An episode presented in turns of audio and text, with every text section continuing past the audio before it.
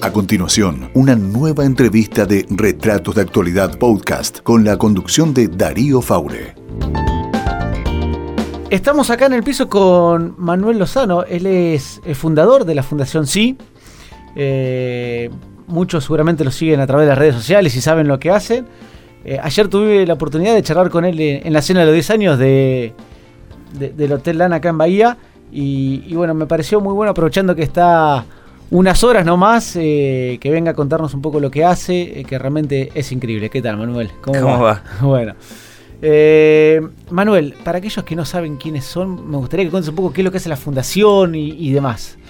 Bueno, la fundación es un equipo de voluntarios que fue armándose en, diferentes lugares de la Argentina, hoy estamos en casi todo el país, y llevamos adelante diferentes proyectos, obviamente adaptados al, contexto de cada lugar el, proyecto madre por el que nace la fundación es el, proyecto de las recorridas nocturnas para trabajar con quienes duermen en la calle.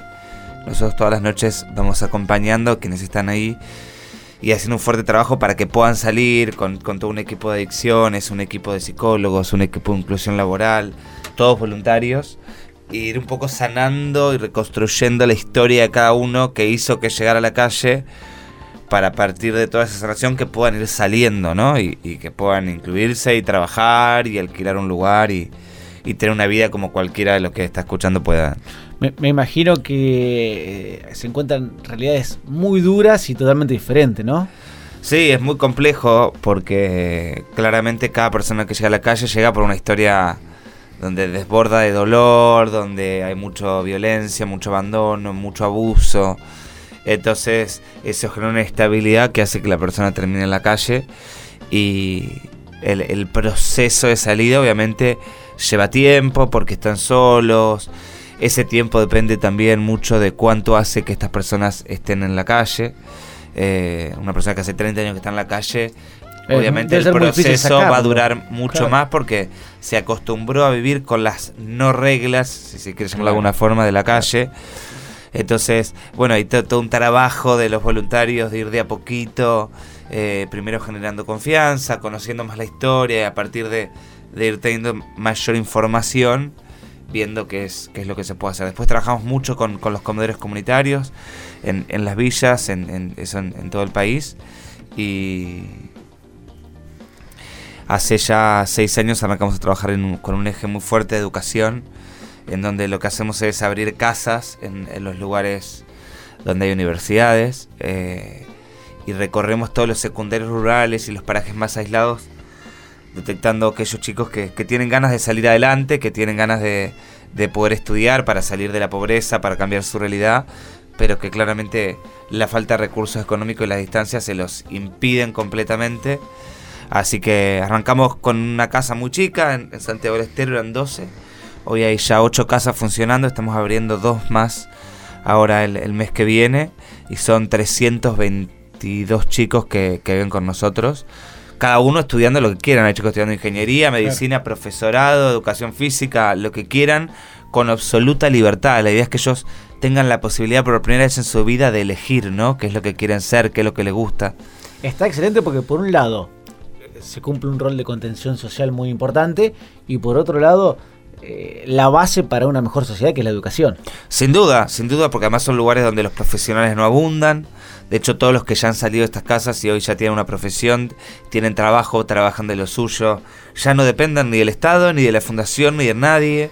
Eh, y, me imagino que muchos colaboran con la Fundación. Y muchos forman parte activamente, totalmente, del proyecto para que otros chicos tengan la posibilidad que ellos han tenido, ¿no? Que eso es para nosotros importantísimo porque es lo que nos permite que, el proyecto siga, ellos se, transforman en multiplicadores. Eh, en los secundarios rurales hay casi un 80% de deserción. Entonces, eh, ver a estos pibes que han logrado salir de ahí, que han logrado recibirse de una profesión, también genera un contagio positivo y ellos se transforman en referentes para los que. Para los que la están peleando y por ahí para los chicos que por ahí dicen, bueno, dejo el secundario, total es lo mismo, total no voy a poder hacer otra cosa y empiezan a ver que, que a pesar de que por ahí nacieron en un archo de barro, que no han tenido luz, que no han tenido agua, eh, pueden hacerlo, pueden lograrlo, pueden elegir, hay chicos estudiando infinidad de carreras. Es que muchas veces posiblemente es eso, nadie le dijo que lo podían hacer. Totalmente, totalmente. toda la vida se fue. Bueno, de hecho tiene que ver un poco con el nombre de la fundación, ¿no? Todas las poblaciones con las que trabajamos están todo el tiempo rodeadas de no gigantes. Claro ante cualquier cosa, ante cualquier idea, ante cualquier sueño es un no, no, no, no. Y por eso a la fundación le pusimos sí, ¿no? Qué difícil romper con ese no y convertirlo en un sí, ¿eh? Difícil porque, por, primero porque se instala culturalmente, ¿no? El no podés, el no te da la cabeza, el sos un inútil. Y en realidad es diferente, es un creemos en vos, vos podés, vos tenés la oportunidad, somos exactamente iguales.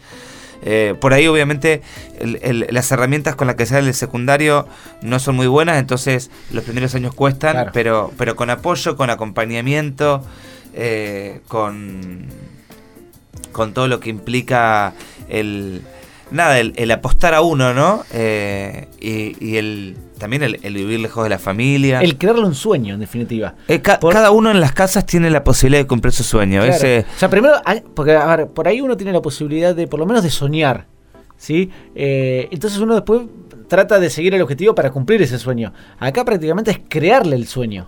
Sí, porque los chicos no conocen qué carreras hay, no, no saben de qué se trata no, no, no, no estaba dentro de su campo de lo posible seguir estudiando, entonces ni siquiera se habían puesto a averiguar qué había en la universidad. Nosotros ya llegamos, lo único que hicimos fue pasar por, por la puerta de la universidad, yo enseguida googleé a ver qué carreras había. Bahía es un, pueblo universitario súper interesante, ojalá en algún momento podamos abrir una residencia acá. Eh, y yo creo que es una ciudad la verdad es que... con, una, con una universidad, varias universidades ahora, pero digamos con muchas carreras, la gran mayoría de las carreras hoy están en Bahía y que la realidad de Bahía es que hay gente que por ahí este le vendría bárbaro. Sí, de todo el sur de la provincia de Buenos Aires, de La Pampa, Neuquén. Eh, la verdad es que hemos, hemos al principio el proyecto creció en el norte, nombraba Nación Santiago, después abrimos La Rioja, Catamarca, Salta, ahí en Córdoba, Rosario, tenemos en Neuquén. Y se anotan muchísimos chicos, así que sabemos que si se abriría en Bahía Blanca. De hecho, solo este año entrevistamos más de 1035 chicos, de los cuales y tenemos capacidad para 320, así que cientos de chicos quedaron afuera. ¿Cómo es la elección? A ver, porque mil, es difícil decirle que no. Sí, dificilísimo, es lo más feo, horrible. Horrible. Nosotros primero lo que hacemos es ir a todas las escuelas rurales, Ajá. una por una. Entonces hablamos con los chicos que van terminando. Y ahí eh, les contamos eh, lo que implica el proyecto, que tienen la posibilidad de venir. Obviamente está destinado a que, que no tiene un mango también puede hacerlo porque es gratuito, se les cubre la comida, los libros, los apuntes, las clases de apoyo. Entonces, eh, obviamente esto genera mucha incertidumbre. Después de que nosotros vamos, siempre le mandamos algún video de algún referente para que ellos vean, porque imagínate que nosotros vamos a las escuelas rurales y lo primero que piensan ellos es en red de trata, en que le vamos a robar los órganos. Entonces nosotros nos vamos y después les mandamos, hemos usado, Manu nos ha grabado un video contando un poco el proyecto, entonces ellos ven a alguien que ellos conocen y entonces les genera confianza y se animan a anotarse, los papás los dejan, porque muchas veces los papás dicen, no, pero ¿a dónde vas a ir? Nos da miedo, entonces cuando ven a alguien que les genera confianza nos ayuda a que se animen a anotarse. Y después compartimos con todos los que se anotan todo un día de trabajo en donde vamos haciendo diferentes actividades para ir chequeando, por un lado, que necesitan la oportunidad, que no tengan otra opción, y, de ahí vamos seleccionando quiénes son los que, los que ingresan. Dificilísimo llamar para los que no ah. entran decirles, pero bueno, por suerte todos los años vamos, vamos abriendo más casas, nunca alcanza, pero... Te no alcanza nunca. Y no va a alcanzar nunca, lamentablemente. No. Pero, pero también eh, vemos que, que vos lo decías un ratito, cada chico que entra y que sale es multiplicador, entonces vemos que, que, esta cadena cada vez es más grande. Y bueno, eso es un poco lo que nos impulsa a seguir, a venir a Bahía, a chequear, a decir, bueno, a ver si, si acá podemos lograr algo. Fuimos a Neuquén, abrimos, abrimos allá el año pasado, está terminando ya su primer año. Y así, bueno, de a poco fue, fue creciendo y expandiéndose. Para los chicos que van es gratis, ¿cómo hacen para solventar todos esos gastos que son muchos. Bueno, primero todos los que trabajan en la fundación somos voluntarios, no hay una sola persona que cobre sueldo. Hay un equipo en Bahía acá de voluntarios, así que el que quiera puede sumarse. Eh, y después un montón de, empresas que nos ayudan y un montón de particulares que entran a la web y donan 200 pesos por mes y con eso nos están ayudando a comprar el apunte, el libro, la clase de apoyo, lo que necesite cada, cada uno de los estudiantes. Así que inclusive si alguien quiere sumarse, www www.fundacionsi.org.ar ahí están todas las, Después lo vamos a subir de sumarse. al sitio de Facebook del, programa, así vamos a hacer un link, así también eh, lo pueden ver a través de Facebook. Em, debe ser doloroso también cuando por ahí en algún caso esa persona no llega, ¿no?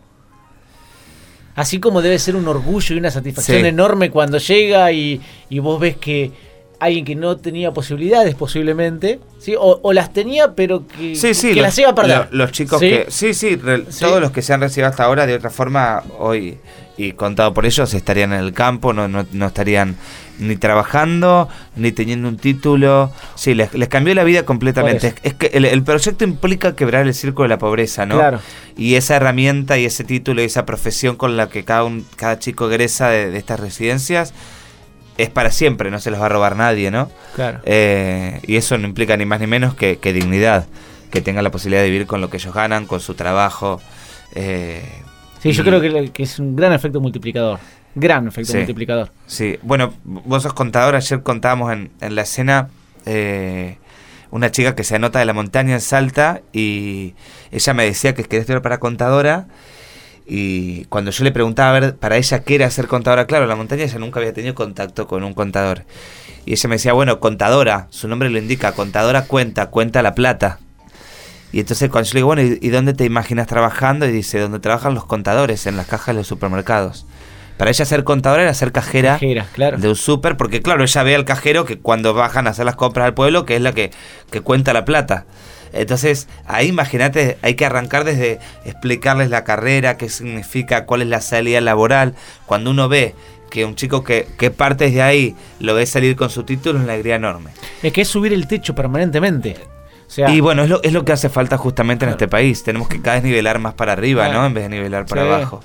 Y, y sobre todo en los lugares, nosotros tenemos muchos chicos de comunidades wichis, comunidades eh, chorotes, collas, que vienen de los lugares de la pobreza más extrema, viviendo en- con techo de paja, paredes de barro, sin baño en la casa, y sin embargo tienen la posibilidad de salir con una profesión.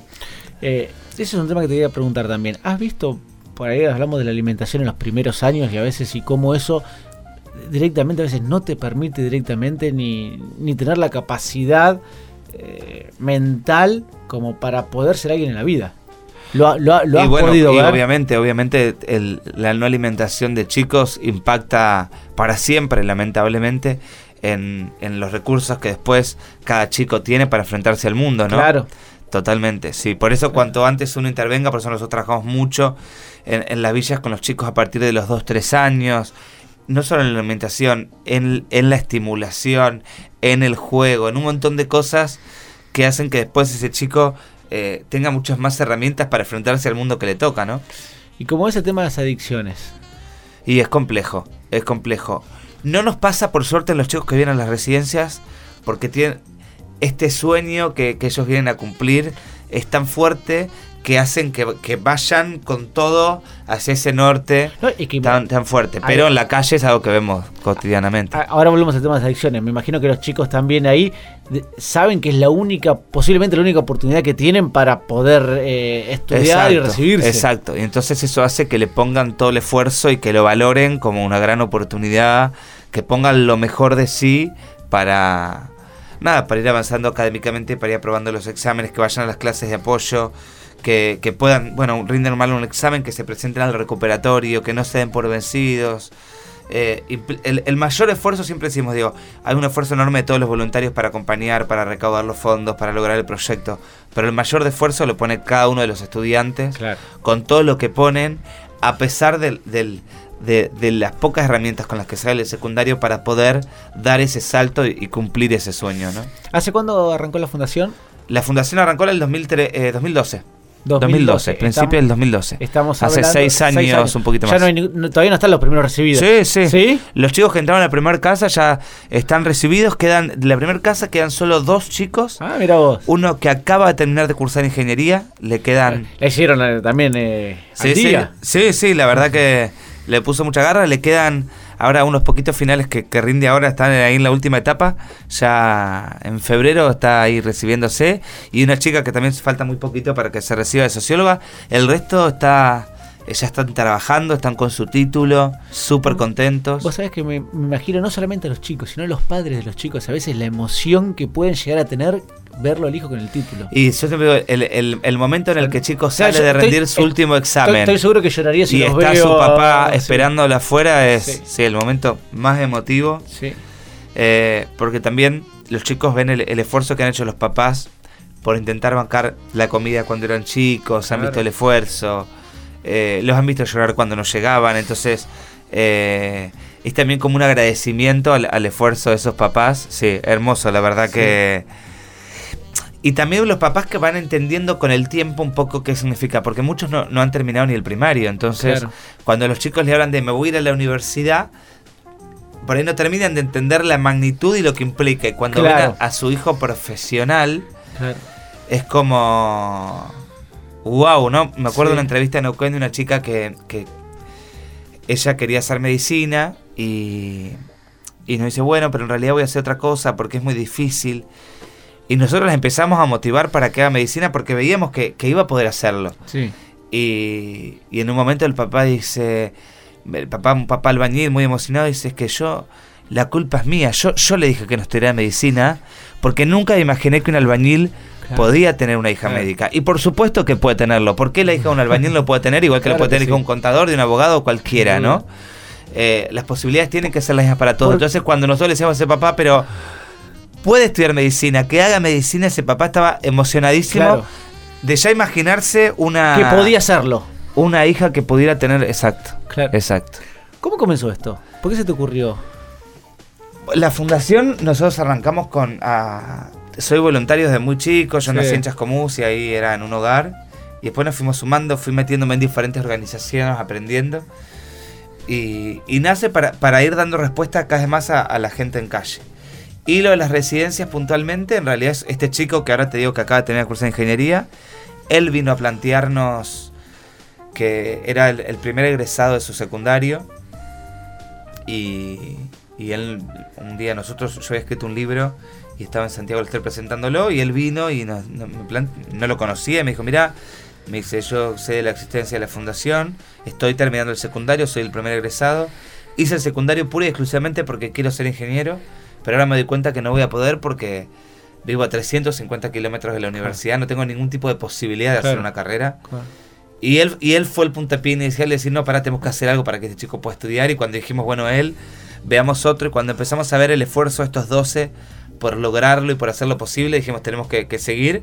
Y bueno, y así empezamos a buscar y a juntarnos y a ver. Y estamos todo el tiempo pidiendo y mangueando para, para que más posibilidades tengan. Porque la verdad es que estamos convencidos que estudiar no tiene que ser un privilegio para unos pocos y que todos tenemos que tener la posibilidad. Aquellos que tengan ganas de salir adelante tienen que tener la posibilidad.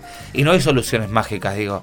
El salir adelante es con esfuerzo, con, laburo, eh, poniéndole garra y es lo que cada uno de estos pibes hace, ¿no?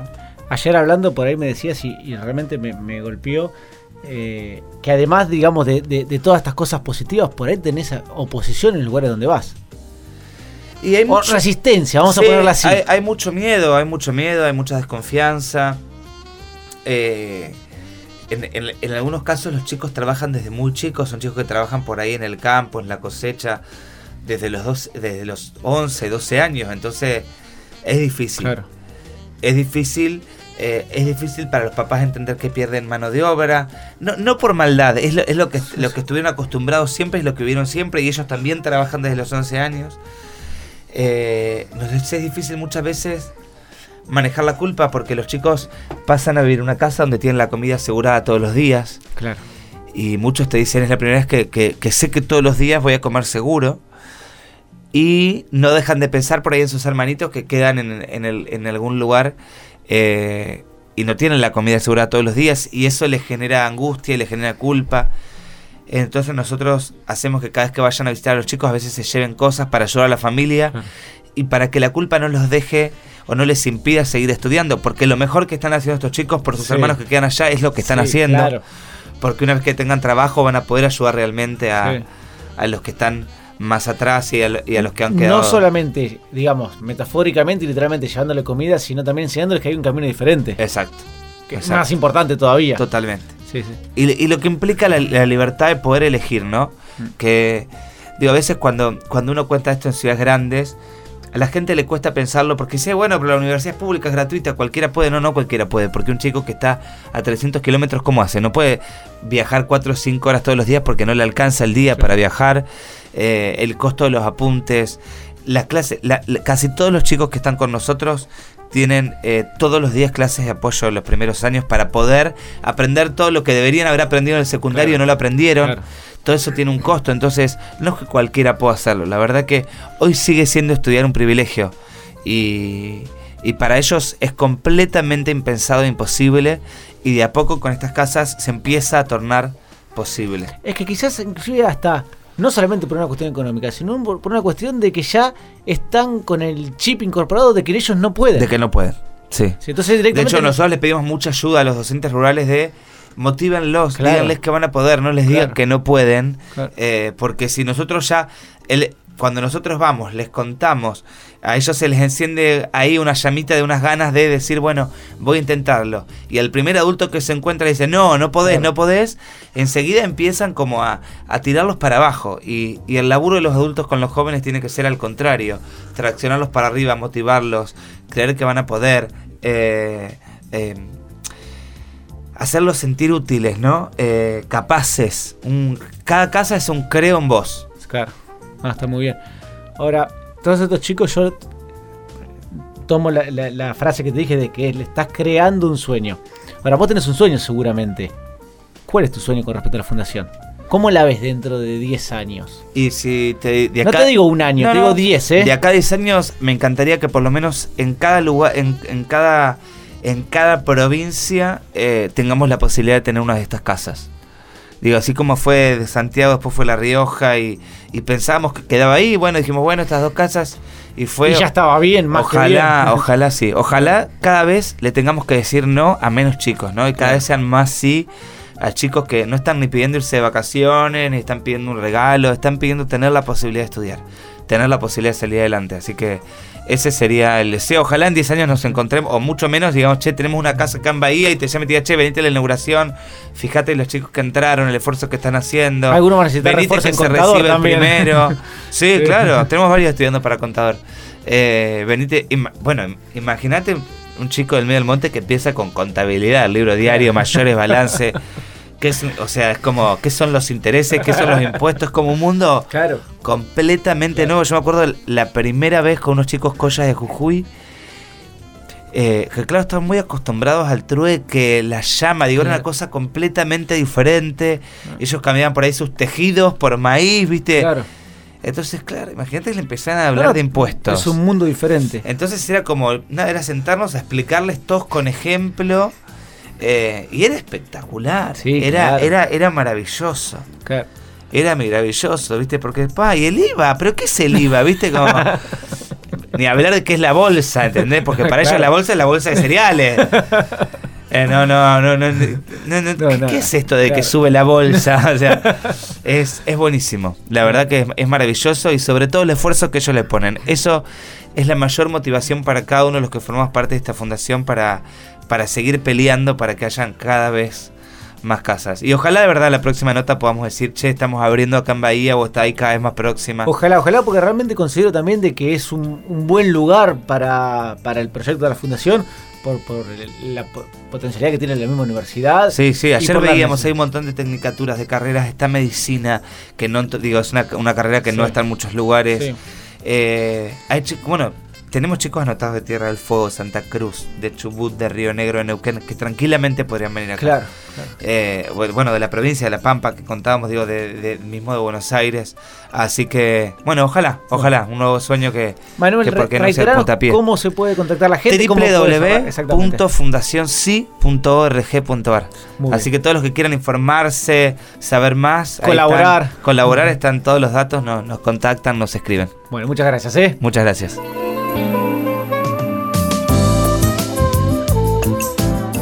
Podés escuchar más entrevistas en retratosradio.com.ar, en iTunes o Google Podcast. También te podés comunicar a través de la fanpage de Facebook, Retratos de Actualidad, o en Twitter, en la cuenta arroba Darío Faure.